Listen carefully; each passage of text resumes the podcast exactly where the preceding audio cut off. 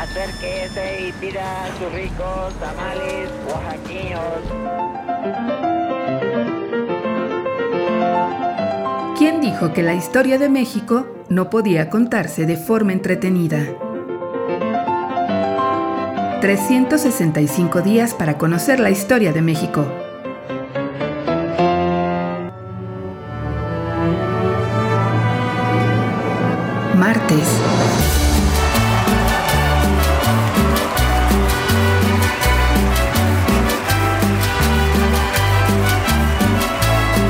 Bailar con la más fea. En el anfiteatro.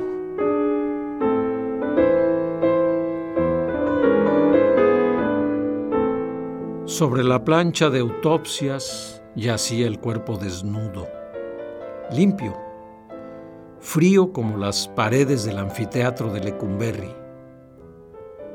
Su palidez se mezclaba con la luz de las bombillas que iluminaban los cadáveres. Su figura no imponía. Con un metro sesenta y tres centímetros de estatura, difícilmente lo hubiera hecho. Sin embargo, los enemigos de Francisco y Madero temblaban al recordar a las más de 100.000 personas que espontáneamente se reunieron para recibirlo en la Ciudad de México el 7 de junio de 1911.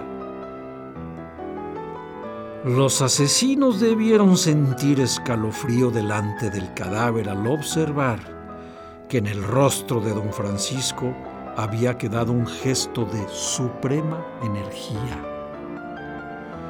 Como si las balas, más que acabar con su existencia, la hubieran liberado.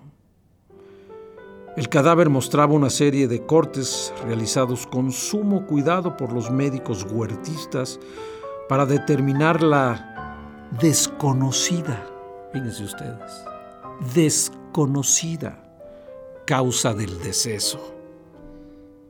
Poca vergüenza. De acuerdo con la autopsia, el extinto presidente quizá no hubiera alcanzado la vejez. A sus 39 años de edad padecía de hipertensión. Pero la naturaleza no pudo concluir su trabajo. Huerta se adelantó. El rostro de Madero parecía una imagen sacra, las cuatro excoriaciones que presentaba en la parte frontal apenas eran perceptibles ante el rostro del difunto.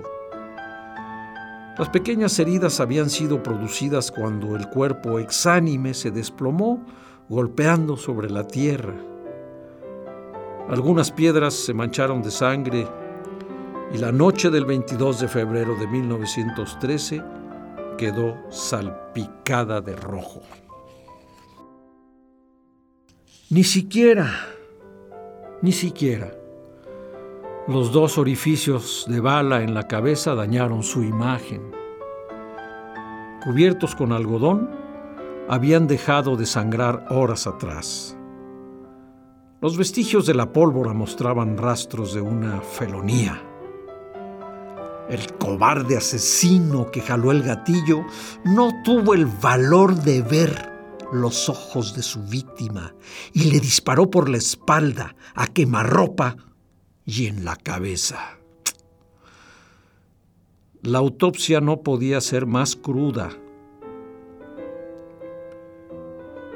Siguiendo una dirección de atrás hacia adelante, de afuera hacia adentro y de derecha a izquierda, la bala interesó todos los órganos correspondientes a la región fracturó la escama del hueso occipital y base del cráneo, penetró a la cavidad craneana, desgarró las meninges, destrozó el cerebro, el cerebelo, el bulbo y vino a alojarse el proyectil a la izquierda de la silla turca de donde fue extraído.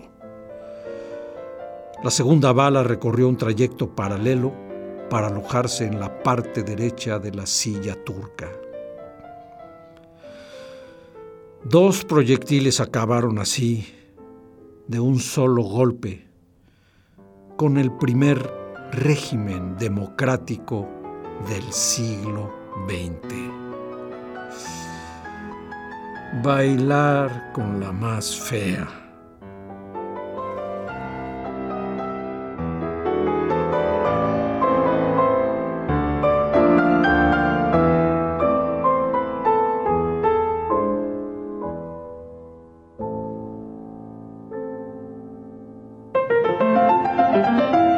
365 días para conocer la historia de México.